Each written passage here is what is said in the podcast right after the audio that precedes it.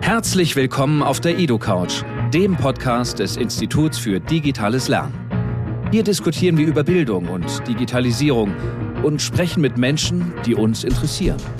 Schuldirektorin oder Kabarettist, Astronautin oder Rapper, Bildungsministerin oder Drogendealer.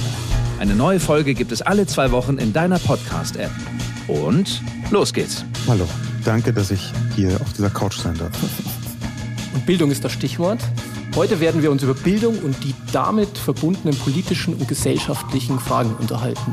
Und hier ist wieder die Edo-Couch. Wir sind heute im Kanzleramt. Hat mir das auch noch nie einer als Frage gestellt, so, ne? Der Schüler Six, finde ich gut. ganz normaler Schüler, ähm, der ein ganz ordentliches Abitur abgelegt hat und aus dem was geworden ist, glaube ich. Ja, ich war ein Enfant terrible, mittelmäßig, durch und durch. Äh, Ich war immer ein sehr guter Schüler. Ich habe auch das, äh, ich glaube, beste Abitur. Dementsprechend habe ich äh, die Schulzeit durchlitten. Da möchte ich nachfragen. ja, Lust, Liebe, Leidenschaft, sich dann auch bestimmten Themen digital zu nähern. Für heute habe ich mir was ausgedacht und zwar möchte ich mit Ihnen auf eine kleine Reise gehen zu verschiedenen Philosophen. Gerade in den letzten Jahren, muss ich gestehen, war ich immer eine der Personen, die sehr unreflektiert sehr, sehr viel im Internet rumgehangen haben. Ähm, Weil deine Bildschirmzeit hast, ich habe es gar nicht überquatscht, was du gesagt hast. sagt sie es noch höher als deine. Genaue Zahl möchte ich hier nicht nennen. Okay.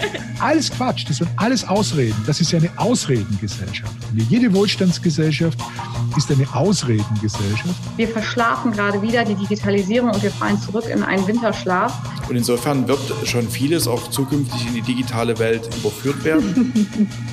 Ja, ach, wenn ich dafür das Geheimrezept hätte, dann wäre ich gerade auch froh. Also es ist doch schon so, dass auch ganz viel Innovatives im Moment läuft und das macht natürlich richtig Bock. So, jetzt kommen sie auch noch mit äh, Digitalisierung, als ob wir nicht genug zu tun hätten. Aber gleichzeitig auch wieder diese Frage nach, wie viel Präsenz brauchen wir eigentlich? Auf der Edo-Couch hören Sie nämlich tatsächlich alle zu. Nicht, also da, da würde ich komplett widersprechen. Warum gehen wir jeden Tag in die Arbeit?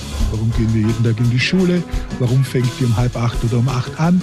Ich glaube, es geht uns allen gerade so. Es gibt Tage, an denen, an denen fällt es uns vielleicht ein bisschen leichter und da geht es ganz gut. Und dann gibt es Tage, da hat man Durchhänger. Aber ich finde, es ist ganz wichtig, das auch zuzulassen. Man kann doch nicht ein ganzes Leben damit verbringen, dass man so einen Unfug tut und sich nie fragt, was tun wir eigentlich? Ich glaube, dass wir das Konkurrenzdenken der Gesellschaft eins zu eins in die Schule weitergegeben haben. Forciert durch solch einen unfassbaren historischen Blödsinn wie die PISA-Studie. Grotesk ist ein wunderschönes äh, Schlusswort. Äh, ich bedanke mich fürs Gespräch. Sehr gerne. Ja, merci. War sehr angenehm, auf jeden Fall. Hoffen wir, dass viele richtige Leute zuhören und ein bisschen nachdenken.